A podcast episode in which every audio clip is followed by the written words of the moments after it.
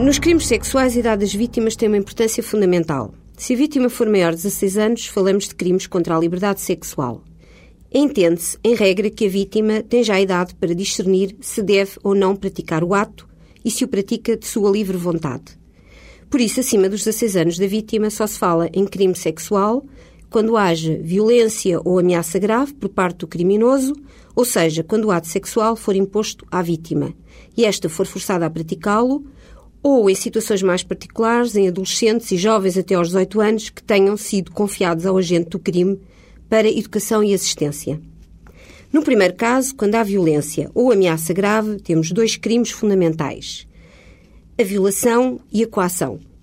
Nestes dois crimes tem, antes de tudo, de haver violência, tem de haver imposição do ato à vítima pela força. O que distingue um do outro é o ato sexual praticado.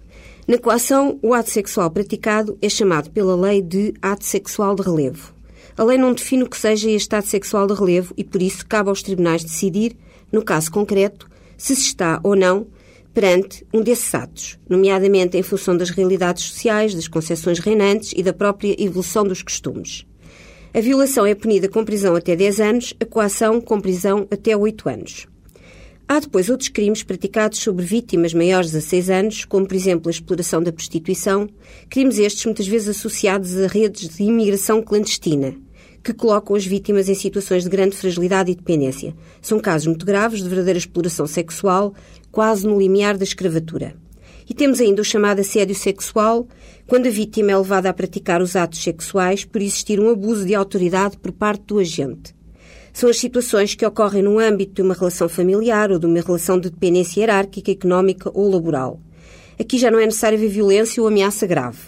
Basta que a vítima se sinta forçada pelo facto de estar a ser perseguida sexualmente por alguém que tem sobre ela uma posição de domínio e tema que, em caso de recusa, possam advir consequências negativas para si dentro daquela relação familiar, hierárquica, económica ou de trabalho. No assédio sexual, o que está verdadeiramente em causa, mais do que o sexo, é o poder e o seu abuso.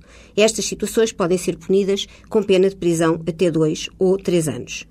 Nas vítimas menores de 6 anos temos duas faixas etárias, até aos 14 e entre os 14 e os 16 anos.